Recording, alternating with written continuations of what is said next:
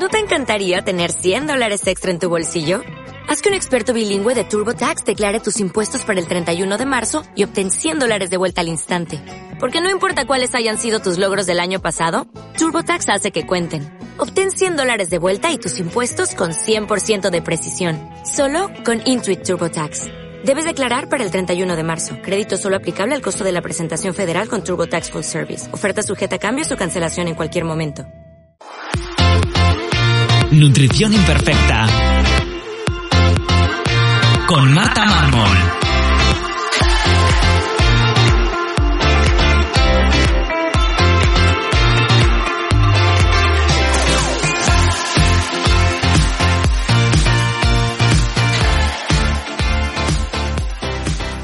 Bienvenidos a Nutrición Imperfecta, el podcast de Marta Mármol.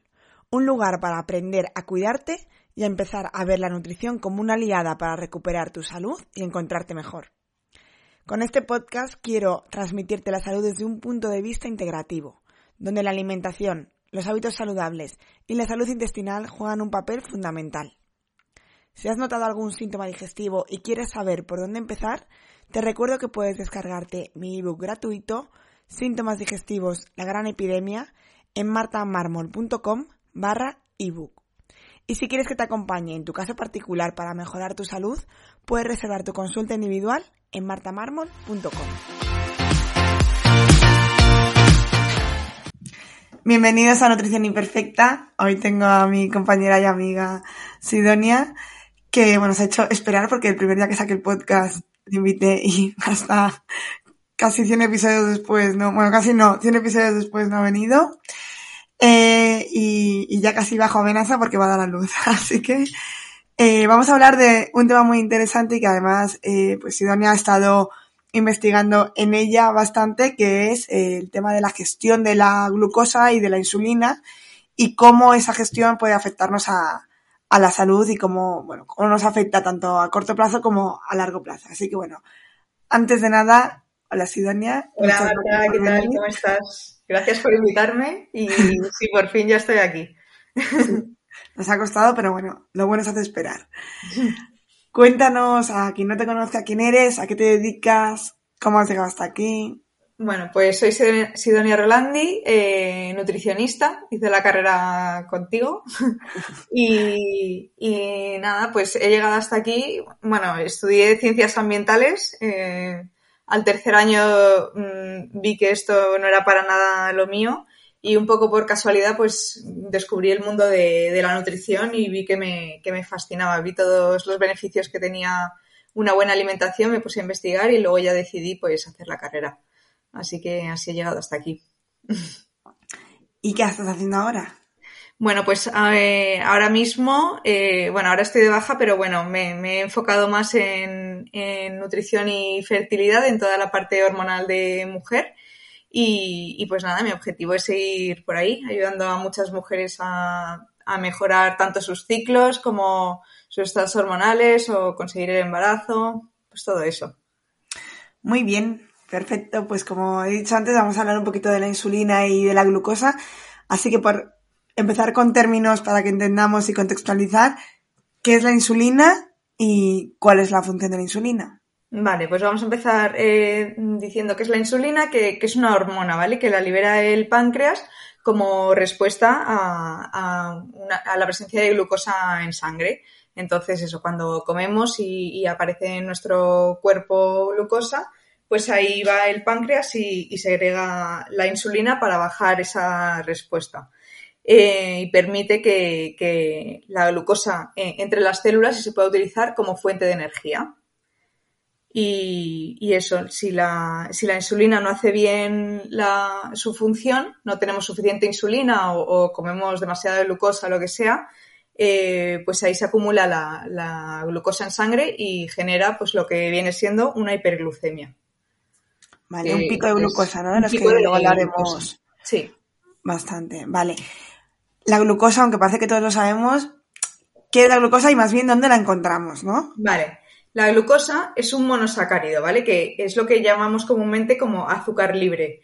Entonces lo encontramos en frutas, en miel y luego en productos como puede ser eh, azúcar de mesa o, bueno, mm, azúcar de mesa blanca, pero también, por ejemplo, en azúcar moreno, que la gente se piensa que, es diferente, o en azúcar de coco, o, en, también lo podemos encontrar en zumos y cosas así. Es un hidrato de carbono muy pequeñito, ¿vale? Entonces, como es tan pequeñito, está la energía como eh, muy, muy presente y, enseguida ya nos pasa al, cuerpo. Y entonces, eh, sí.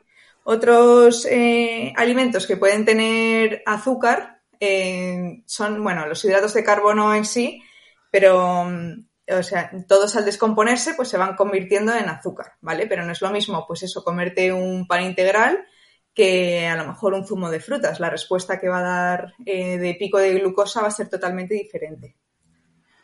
¿Vale? Porque, es, porque está más disponible, entonces entra más rápido en Total, justo. ¿Vale? Eh, ¿Y cuál es el problema? Si tenemos una mala gestión de, esta glucosa, o sea, si esa glucosa entra muy rápido en sangre y nuestra insulina no es capaz, tanto porque no se libera o porque no es capaz de meterlo. Claro. ¿Qué, ¿Qué ocurre? Ahí está el problema. Si, si, no conseguimos gestionar bien el azúcar, ¿qué pasa? Que tenemos picos de glucosa. Eh, por eso, porque la insulina, o no tenemos suficiente insulina o no es capaz en ese tiempo de, coger y gestionar el azúcar. Entonces eh, se, llena todo el torrente sanguíneo de glucosa y podemos tener eh, síntomas, vamos, súper variados. Entonces hay problemas como a corto plazo y también a largo plazo. Lo que podemos notar, por ejemplo, son más ganas de orinar, que tenemos mucha sed. luego también hay mucha gente que tiene dolores de cabeza. Eh, mucho cansancio, que por ejemplo, eh, eso es, esto es muy típico de que a lo mejor comemos algo súper dulce y al rato nos da un bajonazo que, alucinas. Y esto es, esto es también por eso, porque ha habido un pico de glucosa. También eh, es más difícil concentrarse, que, es muy típico decir que para estudiar bien que hay que comer chocolate o dulce y, esto es mentira. Que el cerebro se alimenta de glucosa, ¿no? El cerebro se alimenta, claro, típico de, no, necesito azúcar para, para alimentar el cerebro y eso es totalmente mentira. Luego otras cosas que podemos notar es inflamación y bueno, luego también eh, más a largo plazo, pero bueno, seguro que todos lo habéis notado, eh, a lo mejor típico fin de semana que comes muchísimo peor, tal, no sé qué, que, la piel se revoluciona y sale más acné. Entonces estos serían pues síntomas eh, a corto plazo. Vale. También yo siempre digo el tener todo el rato hambre. Sí, sí, sí, totalmente. Porque esos picos de glucosa, cuando no los controlas, un pico de glucosa lo entendemos como hacia arriba, pero ese pico, todo lo que sube muy rápido baja igual de rápido. Y esos bajones te dan también hambre. Entonces la gente está, que no puede comer cada, o sea, no puede aguantar no comer cada cuatro horas o cada dos horas. Normalmente hay una mala gestión. Y eso siempre lo digo, que, que, aparte del pico de azúcar, que bueno, eh, de alguna manera u otra, luego veremos cómo lo podemos gestionar o yo que sé, te puede venir bien en un momento dado para, yo que sé, para hacer algo de deporte o lo que sea. El, el problema son los bajonazos, porque es que cuando te llega el, el bajonazo de, glucosa, ahí es cuando, cuando vienen los problemas. Y sobre todo eso, gente que dice, no, es que mm, yo necesito comer cada tres, cada cuatro horas. O sea, seguramente esa gente pues esté gestionando mal la, glucosa. Sí. Un desayuno a lo mejor muy dulce, aunque a lo mejor no tiene por qué ser dulce, pero muy rico en hidratos de carbono. Si luego a mitad de mañana tienes que comer y es que se te queda un agujero en el estómago y tienes y te mueres de hambre, puede ser que hayamos comido poco, pero también normalmente puede ser una un pico de, glucosa. Yo, creo que eso pasa, pasa mucho en plan típica gente que dice, no, yo desayuno bien, me tomo una tostada con tomate, eh, un café con leche y un zumo y a las dos horas estoy que me muero de hambre. ¿Y qué consecuencias a largo plazo puede tener? Eh, vale, pues a largo plazo tenemos absolutamente de todo. Sí que es verdad, pues que eh, esto también lo tenemos que ver como un factor más para todo lo que vamos a decir, porque, por ejemplo, uno de eh, los problemas que puede, suceder es eh, mayor riesgo de cáncer, pues seguramente a lo mejor no sea el único factor que, que, actúe para tener mayor riesgo de cáncer, pero sí que es verdad, pues que es como todo, ir comprando papeletas. Y sí que es verdad que si estás todo el día generando picos de, de glucosa en sangre, pues mm, es un hábito que no es saludable, ¿vale? Entonces, pues será como sumar papeletas para lo que voy a contar a continuación, que no tiene que ser eh, solamente que por hacer esto vayas a tener estas consecuencias. Pero bueno, una de las consecuencias es envejecimiento prematuro. Esto se nota un montón, tanto en la piel como a nivel oxidativo, de todas las células, sí que se nota. Eh, diabetes, ¿vale? Si estás todo el día eh, teniendo picos de glucosa, va a haber un momento en el que tu, páncreas no pueda gestionar pues toda, esta, toda esta insulina que tiene que, que estar utilizando todo el día y eh, eh, tendrás más propensión a tener diabetes. Luego también retinopatías, ¿vale? Que son problemas de vista que vienen también muy de la mano de, la diabetes. Bueno, sería diabetes tipo 2. Siempre estamos hablando de diabetes tipo 2 cuando hablamos de estos problemas. también problemas de riñones, como nefropatías, que también lo mismo. Esto va muy de la mano de, de los problemas de diabetes tipo 2 el sistema inmune puede estar mucho más, más flojo, más eh, alterado, entonces podemos tener pues muchas más enfermedades. Eh, mayor acumulación de grasa, obviamente si, estamos eh, generando, o sea, si estamos teniendo más azúcar de la que podemos nosotros consumir para generar energía, pues esa azúcar en sangre al final se tiene que quedar en alguna parte. Entonces habrá más acumulación de grasa. Eh, también por esa acumulación de grasa tendremos más riesgo de enfermedades cardíacas, ¿vale? Eh, toda la grasa visceral es mm, una grasa súper eh, nociva para nuestra salud y, para las arterias y, todo esto. Entonces, luego lo que os he dicho, mayor riesgo de cáncer, de Alzheimer, también se ha visto que puede influir. otra cosa que, muchas veces no lo relacionamos, pero que también sería muy importante, es la microbiota. Eh, al estar dando todos estos productos que no suelen ser muy saludables, o sea, la microbiota empeora mucho su salud. Y luego también eh, en tema hormonal hay muchos problemas de fertilidad que, se revierten cuando, cuando dejamos de tener estos picos de azúcar todo el día y, también muchos eh, síntomas del síndrome de ovario poliquístico lo mismo, cuando dejamos de, consumir tanto azúcar y de tener picos hacia arriba y hacia abajo de, azúcar en sangre, también mejoran. Entonces, esto sería como todas las consecuencias a, largo plazo que podemos encontrar. Vale. Entonces, vamos a ver ya. Eh, podemos poner un ejemplo, a lo mejor que antes con el desayuno hemos puesto un ejemplo de qué cosa nos pega un pico. Podríamos cambiar ese desayuno a cómo conseguir que ese desayuno a lo mejor no tenga tanto pico y ahora vamos a ver luego diferentes trucos que podemos. Vale, o sea, un desayuno como el que hemos dicho antes, que sería típico desayuno, ¿vale? Que tomamos, bueno, que se toma eh, café con leche. Eh, bueno, eso siempre, el café con leche desnatada, que la gente te lo dice siempre lo de leche desnatada, como si fuese la panacea. Y da más pico de insulina, ¿eh? Por eso. Libera mucha más insulina. Entonces, típico desayuno español de una eh, barrita de pan tostado con tomate, em, un zumo de naranja y un café con leche desnatada, pues mira, ya el café con simplemente ponerlo con leche entera en vez de desnatada, ya ahí estamos consiguiendo una grasa de calidad que va a hacer que no haya tanto pico de azúcar. Después el zumo de naranja, ¿por qué lo podemos cambiar? Pues claramente por una pieza de fruta, porque una pieza de fruta entera, justo. Porque, ¿qué pasa? Que el azúcar, o sea, el zumo de naranja tiene el azúcar mucho más disponible que, una pieza de fruta entera, ya que no tiene fibra y, pasa, además, en un zumo de naranja te tomas el zumo de tres naranjas. Entonces es mucha más cantidad.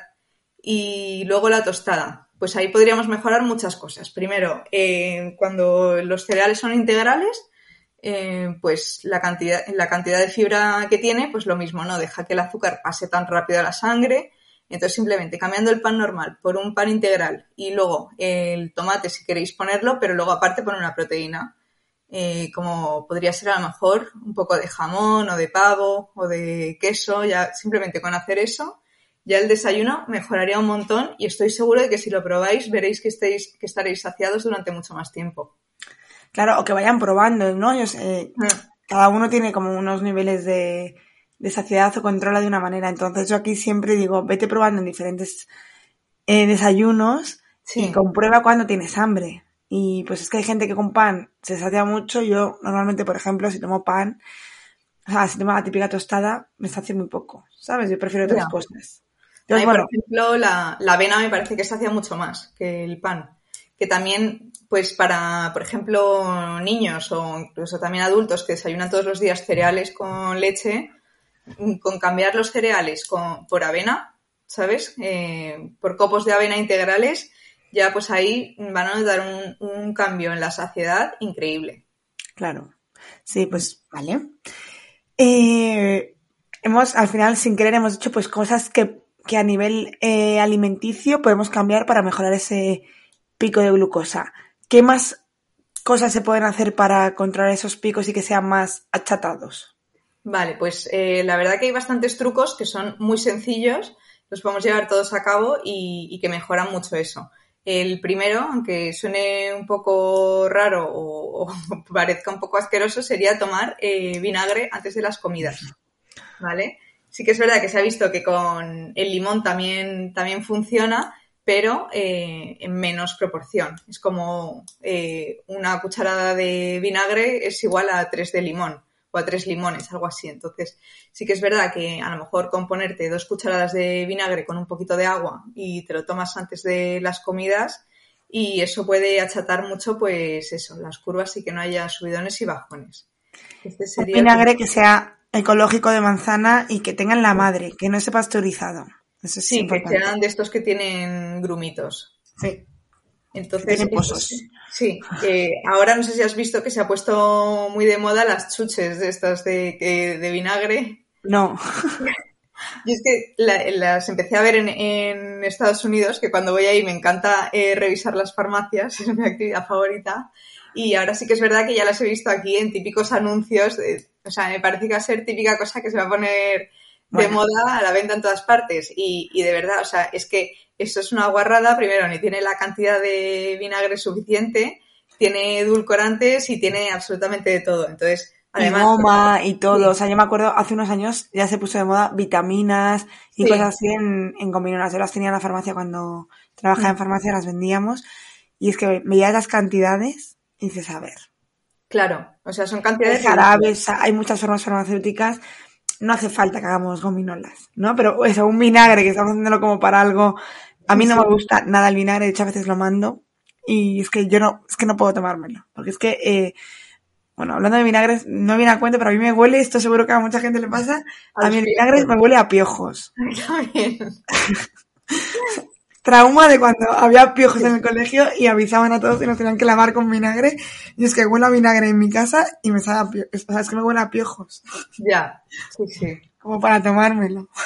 Sí, yo ahora que estoy limpiando más con vinagre, eh, por no No usar tanto tóxico, o sea, lo paso mal, pero, pero bueno.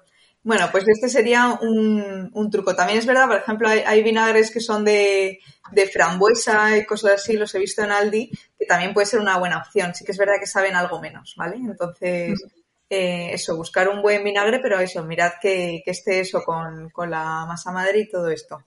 Y Eh, luego, perdona, te corto todo el rato, pero es que también he pensado, si al tomar vinagre te sienta mal, Ah. hay que revisar la mucosa del estómago, que Total. seguramente esté dañada. Sí, sí. Tanto el, vinagre como el limón también.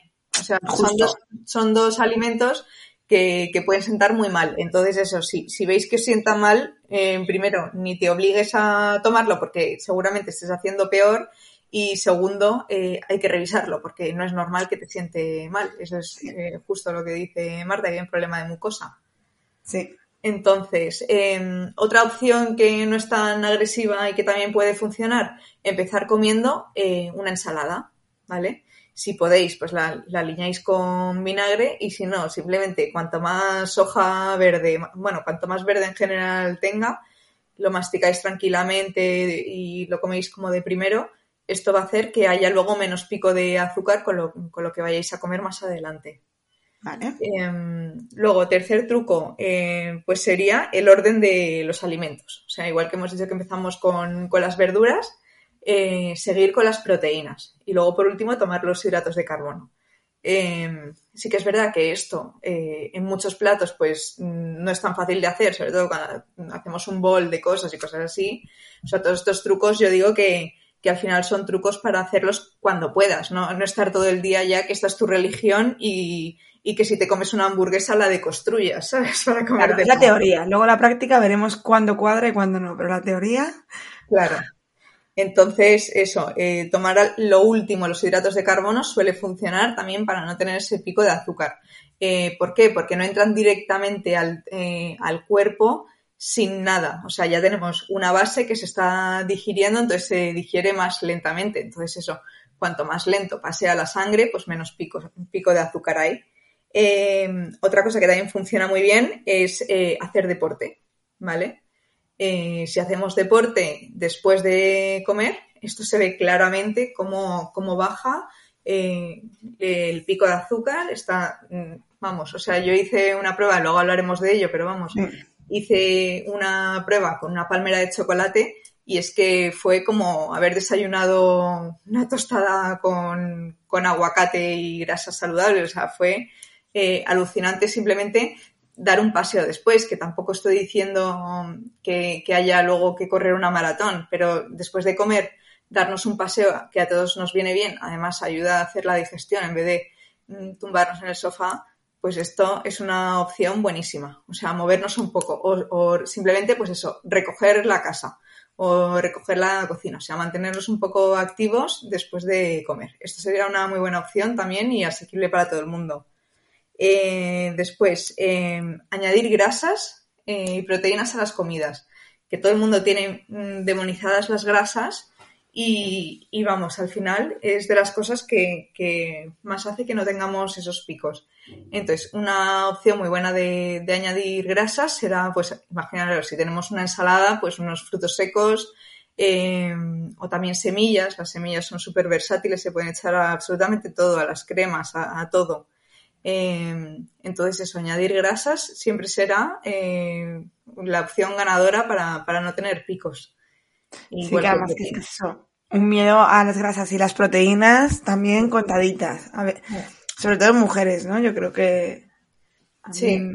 se suelen quedar cortas. Sí, por eso. Yo creo que hay muchas veces que a lo mejor te haces un plato de mm, pasta y luego la gente está midiendo que si hay que comer un cuarto de aguacate y es como, joder, si es que a lo mejor si metes un aguacate entero y comes un poquito menos de pasta, tienes mucha más energía durante más tiempo y una respuesta de, la glucemia pues mucho mejor. Sí, y una saciedad, claro, que es que al final va, de la mano. Porque claro, no lo hemos dicho, pero cuando, bueno, lo hemos dicho indirectamente, ¿no? Que cuanto más controlemos estos picos de glucosa, más saciados vamos a estar. Entonces, es que todo va a favor. Estamos más saciados, menos hambre, menos picos de glucosa continuamente. Claro, o sea, en cuanto tenemos los picos, tanto el subidón como el bajón, ahí es cuando entra eh, el hambre voraz. Entonces, si tú estás toda la mañana con el azúcar más o menos constante en sangre, que, obviamente es normal que cuando comas te suba el azúcar en sangre porque es la respuesta fisiológica del cuerpo, igual que por ejemplo al hacer deporte también puede subir y no pasa nada. Eh, pero cuanto más estable esté, que a lo mejor te suba, mm, yo qué sé, 20, puntos, me lo estoy inventando un poco, pero para que lo entendáis. Eh, imaginaos que, un desayuno con muchísima azúcar te sube 60 puntos. Pues si te sube a lo mejor 20 y mantienes durante toda la mañana 20, 20, 20, pues eh, vamos a estar toda la mañana sin esa sensación de necesito comer, tengo muchísimo hambre. ¿Vale? Entonces, eh, eso, mm, no tengamos miedo a, comer las grasas porque al final pues van a hacer indirectamente también que, tengamos menos hambre y que comamos menos, que es nuestro objetivo. Claro, y tampoco tengamos miedo a comer hidratos. Es más, lo que estamos diciendo es poder comer de todo de manera equilibrada y que nos siente bien, porque es que al final, si te vas fijando, tú mismo vas a saber, eh, porque a lo mejor nada más de terminar de comer piensas que has comido mucho pero luego tienes hambre al poco tiempo, ¿no? Tenemos un plato de pasta enorme, terminas llenísima y al rato tienes hambre. Pues hay algo que ahí no, no va bien, ¿no? O sea, no es tanto tener miedo a los hidratos, eh, porque generen pico de glucosa. Evidentemente, me refiero a tomando hidrato de carbono, pues la glucosa va a tener que estar en sangre. Em, pero bueno, pues control, saberlos gestionar. Antes de que nos cuentes un poco tu experiencia con el glucómetro y qué conclusiones sacaste, bueno, ¿nos falta algún ¿Algún truco? Pues te iba a decir eh, uno que he leído, que yo este no lo, no lo conocía, ¿vale? O sea, eh, he leído estudios hace poco eh, que es separar el agua de las comidas. Sí, pero eso no es para, la digestión. ¿El qué, perdón? Que esto es más por la digestión. Sí, tanto 30 minutos antes como 30 minutos después. O sea, yo, sí que es verdad que es típica cosa que utilizas cuando ves que hay una mala digestión, eh, pero nunca lo había pensado para gestión de, glucosa, pero tiene todo el sentido. Eh, cuanto más lo separemos, eh, más hacemos una digestión completa sin, diluir las cosas y, tendremos más ácido el estómago. En el estómago se, bueno, la digestión empieza en la boca, pero, pero bueno, así el primer paso casi importante así que yo antes, esto lo pongo en general, ¿no? No beber agua en las comidas no significa que no puedas beber nada. Ahora tengo que poner no beber mucha agua en las comidas, porque la gente no puedo beber nada y cómo me tomo la pastilla. Gente, ahogándose ahí. Porque Marta no les deja beber agua. Se puede beber, ¿no? Cuando es no beber es no te bebas cinco vasos de agua, eh, porque estamos diluyendo todos los, todas las enzimas, todos los jugos gástricos, entonces la digestión se va a, a hacer más difícil, pero Sí. Vale. Quería eso, decirte que, que claro, estamos hablando de los problemas de, de los picos de glucosa, pero ¿tienen sentido alguna vez cuando estamos en un, por ejemplo, antes de hacer deporte, sí que tiene sentido elevar la glucosa en sangre o no? Sí, sí, sí, sí. Eh, esto, bueno, yo, no soy especialista en esto, pero por ejemplo, eh, nuestro compañero Raúl Romero, que prepara un montón de, deportistas, eh, veo que, que, las preparaciones que hace de comidas pues son azúcares súper rápidos, o sea, cosas que, que, yo ni he comido nunca, como papillas de arroz y, y cosas así, o incluso barritas estas de, de geles, y, bueno, pues cosas de, de muy rápidas. Sí. sí. entonces esto tiene, tiene mucho sentido, pero eso para, para un perfil más de deportista que necesita energía al instante. Y luego, por ejemplo, también, eh, eh, yo qué sé, en, en situaciones Mm, que puede ser, por ejemplo, una hipoglucemia, pues a lo mejor sí que para ese momento eh, necesitas algo de azúcar rápida, porque si necesitas una respuesta rápida, pues ahí sí que tiene sentido. Pero sí que es verdad que para la población general, que, tenemos una vida bastante sedentaria y estamos al ordenador todo el día, que nos entre hambre a media mañana y comer eh, o tomarte un zumo porque es rápido y te da subidón de azúcar, pues yo creo que, va a sentar peor que, los beneficios que, puede, que puedes obtener. Muy bien. Eh, pues cuéntanos, yo creo, un poco qué es, bueno, primero para quien no sepa qué es el glucómetro, qué, es, mm, qué hiciste, o sea, en qué consistía el experimento y qué conclusiones sacaste, o cuál, sí, lo que no quieras contar tu experiencia. Vale, pues el glucómetro que utilicé es, eh, bueno, se llama el freestyle eh, y es uno que, que, como que te pones en el, en el brazo y, y, tienes como una, es que no sé cómo se llama, porque... Un sensor. Sí, eso es un sensor, pero que tiene, dije como una agujita y me echaron la bronca las enfermeras porque me dijeron que no era una agujita, pero bueno, es como... Pero no somos enfermeras, una agujita. Un pinchito que, que llega a, a, un capilar, ¿vale? Entonces, eh, no es de monitorización continua, porque te tienes que pasar el móvil para, ir viendo mm, qué, nivel de azúcar tienes. O sea, es más, más, eh, más que nada como el típico que te pinchas el dedo, pero para no estar todo el día pinchándote el dedo. Vale. Y entonces así puedes ir viendo pues el, nivel de azúcar en sangre que tienes en cada momento. Entonces dura como 15 días, ¿vale? En, en España la Seguridad Social lo cubre para diabéticos tipo 1, ¿vale? Que son insulino dependientes y, puedes ir viendo, pues eso, cómo, cómo, gestionas un poco los hidratos de carbono cuando, cuando comes.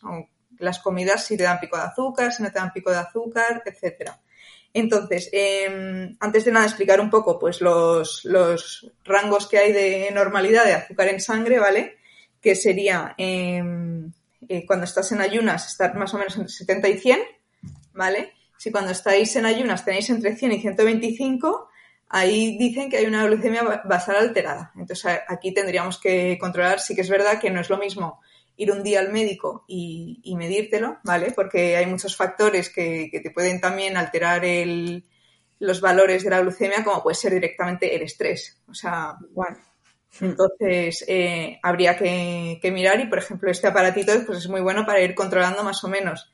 Y, luego si tienes a partir de 126, pues ya eh, podría ser diabetes.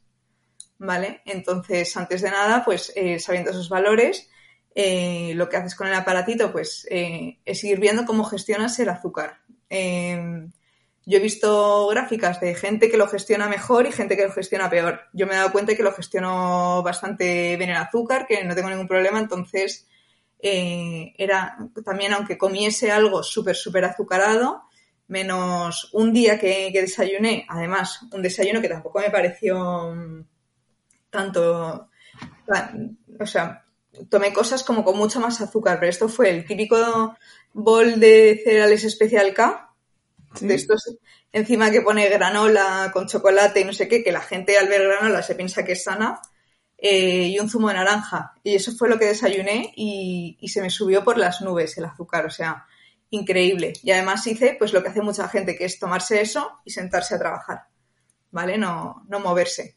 Entonces ahí te das cuenta con qué desayunos eh, de repente, pues, eh, o sea, la, cantidad de azúcar que tienes en, el cuerpo es, demasiada, ¿no? se puede gestionar. Eh, también, por ejemplo, cosas que a lo mejor no te das cuenta de que es por el pico de azúcar, pero yo justamente al desayunar eso me di cuenta al rato que tenía como unos temblores en las manos alucinantes. Y es que era, era por eso, o sea, es por el subidón y el, y el bajonazo. Aparte que te da sueño y todo esto. la eh, falta de concentración que decías antes. Es que sí. Y eso también pues para los niños, que es que en los desayunos de los niños suelen ser o galletas o cereales azucarados para ir al colegio. Y claro, esos niños luego es muy difícil que estén concentrados en clase. Y muchas veces pensamos eh, que desayunes, que sea lo que sea, que se lo tome y antes que no desayunar, pues si el niño no tiene hambre, es mucho mejor que no desayune, que se lleve algo a la mitad de mañana mm, si ya tiene hambre, que, desayunar eso tan azucarado, porque es que es como, parece que se va a desmayar el niño en el colegio, pues es que a lo mejor es mejor que vaya sin desayunar a, que vaya Total. hasta arriba de azúcar. Eso yo creo que le pasa a muchísimos padres, que es como que les da miedo que no desayunen y es como, vale, pues que desayune eh, un bollo o lo que sea con tal de con tal de que, de que no se desmaye. Es como, a ver, no, no se va a desmayar. Si el niño sobre todo no está pidiendo comida por la mañana, pues seguramente es que no necesite comer, que esa es otra, estamos todo el día comiendo y tampoco es necesario comer tantas veces. Entonces, em, eso lo vi, con, los desayunos se veía claramente, también, eh, aunque fuese un desayuno saludable, imaginaros, a lo mejor eh, un porridge de avena con plátano y un yogur. Eh, cuando el desayuno era salado, la respuesta era mucho menor, ¿vale? Había mucho menos subidón y mucho menos bajón. Entonces, mi recomendación es empezar el, día con un desayuno salado. O sea, mm, el, salado hace mucho mejor al cuerpo que, empezar con eh, un desayuno dulce. Luego, si comes dulce, te apetece más dulce. Entonces, eh, cosas que también podemos desayunar, que parece que, es raro desayunar, pero podemos desayunar huevos. O sea, los huevos es eh, un súper desayuno. Podemos tomar eso. Si tomamos huevos, podemos tomar una tostada tranquilamente acompañando esos huevos y una pieza de fruta. Em, luego también eh, conservas de pescado. Sé que esto pues tampoco le encanta a todo el mundo. Pero, por ejemplo, unas anchoas para desayunar me parece, vamos, Un, lujazo. O un poco de queso curado, ¿sabes? Cosas así. en realidad podemos desayunar cualquier, cualquier comida. O sea, cuanto más se parezca nuestro desayuno a nuestra comida. Total. Mejor. esa me parece que es la clave para, pensar qué desayuno eh, nos va a dar menos pico de azúcar. Pues lo que más se parezca a una comida normal. Entonces, los beneficios que podemos obtener, sobre todo de empezar el día tomando algo que no dé pico de azúcar, o sea, es, yo creo que es eh, mucho mejor que en el desayuno tomemos algo que no de pico de azúcar, porque ya eh, las siguientes opciones que vamos a querer tomar van a ser mejores, eh, a que a lo mejor por la noche te tomes algo o, un postre después de comer, ¿vale? eso también lo, vi, o sea, tomar, por ejemplo, un trozo de tarta de postre es mucho mejor que tomártelo mm, antes de comer. ¿Vale? Entonces eso, mm, es, que al final las conclusiones son las que, las que te he dicho antes del orden de los alimentos y todo esto se, ve, se vio, vamos, clarísimamente. Entonces eso, si queréis algo dulce, pues comed bien toda la comida, que sea pues eso, con verduras, etcétera. Y, luego al final, pues os dais el, el capricho de comerse el dulce que no pasa absolutamente nada. pero pues sí que es verdad que, nos va a sentar mejor. Luego, eh, lo del deporte, también alucinante, la, respuesta de, la glucemia con el deporte, que a mí me pareció súper clave para toda la gente que, tiene diabetes, eh, bueno, tanto tipo 1, pero también eh, tipo 2, que, que estamos todo el día hinchándonos a pastillas para poder comer normal, pues fue un, paseíto después de comer va a hacer que estemos mucho mejor, que tengamos más concentración luego en el trabajo, eh, que no nos entre sueño y, entonces me parece pues un recurso súper sencillo de, de, seguir. Y ya os digo, o sea, yo me comí una palmera de chocolate y es que la respuesta fue como si me hubiese comido el mejor desayuno del mundo. En cambio, el, día que me lo comí y, me puse a trabajar es que casi me da algo. Claro, además, bueno, lo que tú dices, eh, justo en el momento moverte va a ayudar a bajar ese pico de insulina que no sea tan, tan drástico, no tan bestia, pero luego hacer ejercicio, sobre todo ejercicio de fuerza, de forma continua, o sea, tener más masa muscular, ganar masa muscular, va a hacer que la gestión de la insulina sea mejor ya en general. O sea, de forma puntual, evidentemente, pero es que de forma general también es una recomendación. Eh, cuanta más masa muscular, más lugar donde almacenar esa glucosa que no esté en sangre y no en las células. Se utiliza como glucógeno. Eso, eso es súper importante. O sea, eh, la masa muscular, yo siempre digo que es un seguro de vida. Entonces, sí que es verdad que, la, masa muscular me parece como, eh, o sea, tener masa muscular, eh, la opción número uno para tener una buena gestión de, la glucosa en sangre. Luego también vi que, que, cuando se descansa mal, claramente la gestión de la insulina es mucho peor, ¿vale? El día que dormimos mal ya empezamos un poco cruzados y queremos tanto comer más dulce y aparte de querer comer más dulce, es que eh, te puedes comer eh, el mismo dulce un día que hayas dormido bien y es que tu cuerpo lo va a gestionar peor el, día que hayas dormido mal. Entonces, esto mm. también eh, hay que tenerlo en cuenta de que a lo mejor hay que romper el ciclo y el día que come, o sea, que duermes mal, ser más consciente de, venga, pues hoy voy a desayunar mejor, voy a hacer las comidas mejor y seguramente te empieces a encontrar mejor, porque eh, a todos nos pasa que, la típica noche que duermes mal, que ya desayunas mal, pues ya arrastras todo el día como un cansancio que es un bucle infinito. Entonces, salir de ese bucle haciendo un buen desayuno, eh, haciendo un entrenamiento, que es que el entrenamiento eso a lo mejor son 10 minutos, eh, haciendo eso, unas sentadillas, unas flexiones, que cuando hablamos de ejercicio de fuerza tampoco tiene que ser una hora de CrossFit. O sea que con un poco de, que si lo hacéis mejor, pero, que si no con un poco de movimiento con nuestro propio cuerpo, eh, ya tendríamos los beneficios. ¿Tú notaste diferencia? Eh, porque al final la insulina es una hormona que es diurna, es decir, funciona mejor por las mañanas que por las noches. Esto yo creo que por aquí viene un poco la parte de no hay que comer hidratos por la noche. ¿no? Tiene como ahí esa la pequeña verdad que tiene todos los mitos. Eh, ¿Tú notaste que tenías peor gestión de la insulina si tomabas algo dulce por la noche o por la mañana? ¿O no llegaste a comprobarlo tanto? Yo no, eh, pero ya te digo que, he visto muchas gráficas de gente que sí que lo nota. O sea, es que esto ya... Es que es muy personal. Sí, esto también por ejemplo, yo he visto muchos experimentos y, veo que a cada persona pues gestiona la insulina de, una forma pues muy individual. Entonces, por eso también eh, yo animo a todo el mundo a que, a que lo pruebe. Eh, porque sí que es verdad que, también ellos mismos pueden ir viendo cuáles son las cosas que más le funcionan a ellos, porque seguramente ellos puedan decir que a lo mejor el vinagre es lo que más funciona y a lo mejor a ellos les funciona hacer 10 minutos de fuerza. Entonces, yo sí que es verdad que no lo noté. Em, otra cosa que sí que noté eh, fue, por ejemplo, que me puse enferma, tuve el COVID y entonces ahí se me subió un montón eh, el nivel de glucosa basal. O sea, lo tenía como bastante más alto.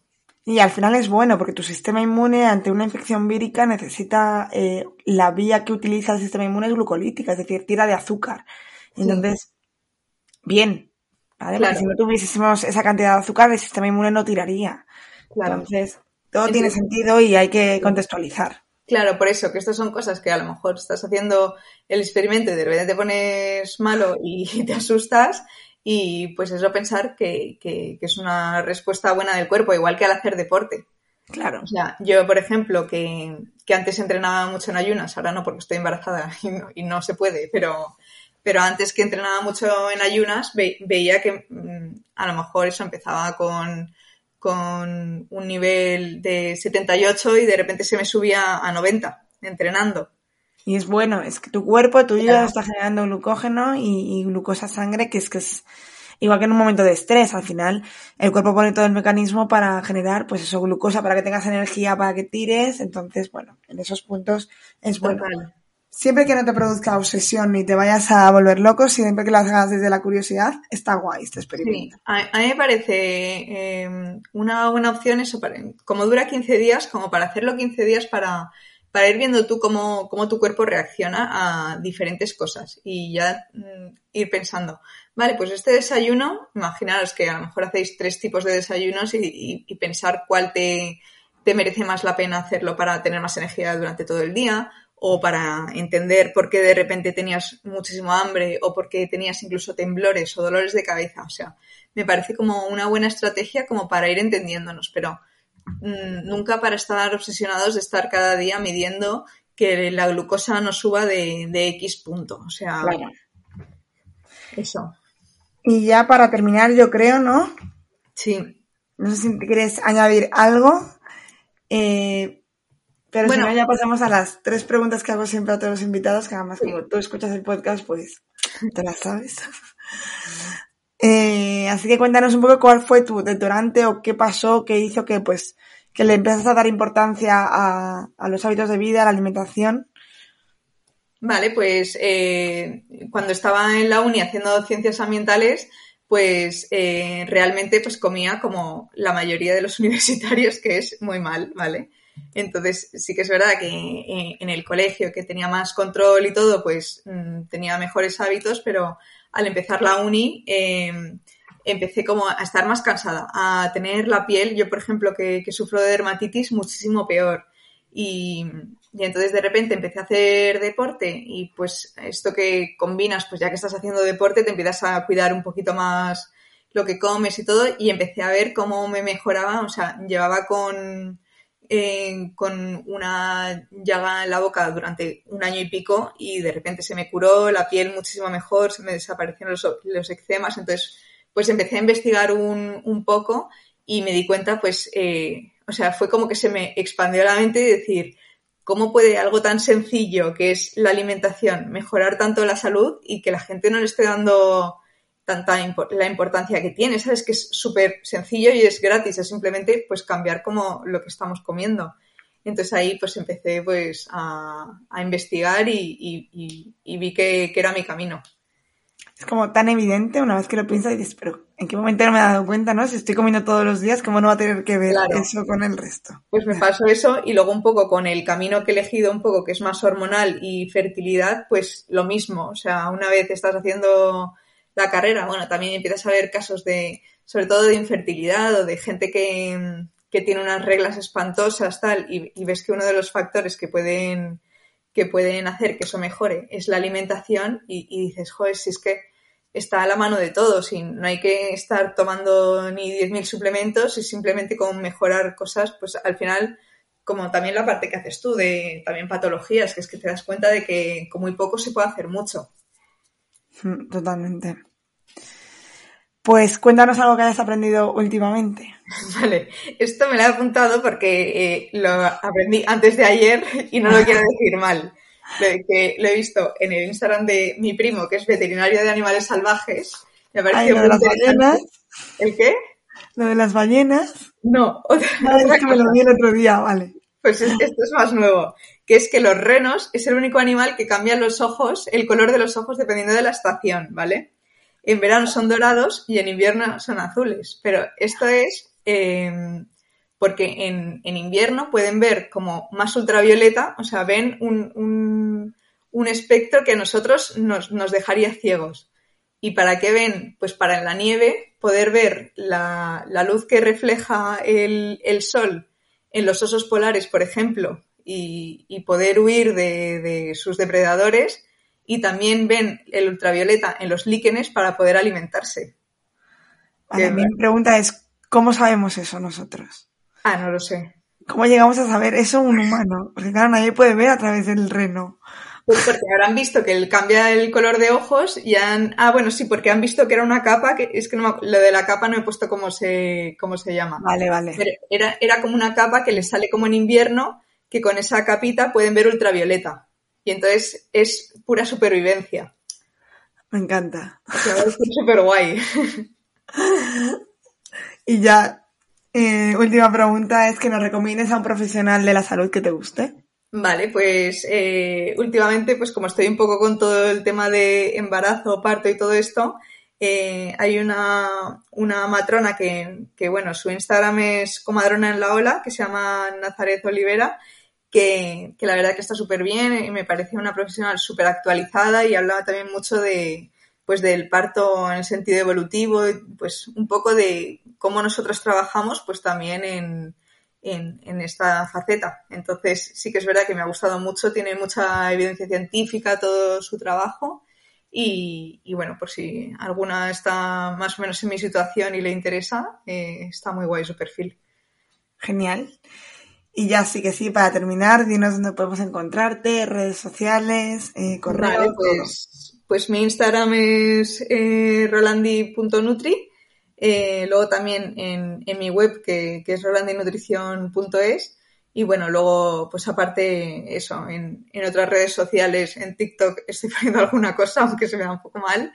Eh, y en YouTube estoy subiendo charlas que tengo con profesionales, como con Marta, que tengo, tengo varias. Entonces ahí también podéis ver contenido. Muy bien. Pues nada, Sonia, muchísimas gracias. Nada, mil gracias a ti. Por fin lo hemos conseguido. Sí, ha sido difícil, ¿a que no? bueno, la Sione hace dos años me decía, eh, ni loca hago un podcast. Ya, es que me da mucha vergüenza, pero estoy, he decidido que propósito de año nuevo es no decir que no. Vale, apunto. sí, sí. Pues nada, muchas gracias. Gracias a ti, besito. Y con esto finaliza el episodio de hoy. Espero que os haya gustado y que hayáis aprendido sobre todo cómo se gestiona un poquito la glucosa y lo, que lo pongáis en práctica, que, que probéis y que os observéis tanto síntomas como hambre y como, bueno, pues todas los, las cosas que ha ido contando Sidonia. Y como siempre, eh, si os ha gustado este episodio, podéis darle a me gusta en la plataforma en la que estéis escuchando este podcast, eh, dejar un comentario si os parece interesante y como siempre os digo, pues poderlo compartir con aquellas personas que creáis que les puede ayudar y que les puede venir bien o incluso en vuestras redes sociales. Nos escuchamos en el siguiente episodio aquí, en Nutrición Imperfecta.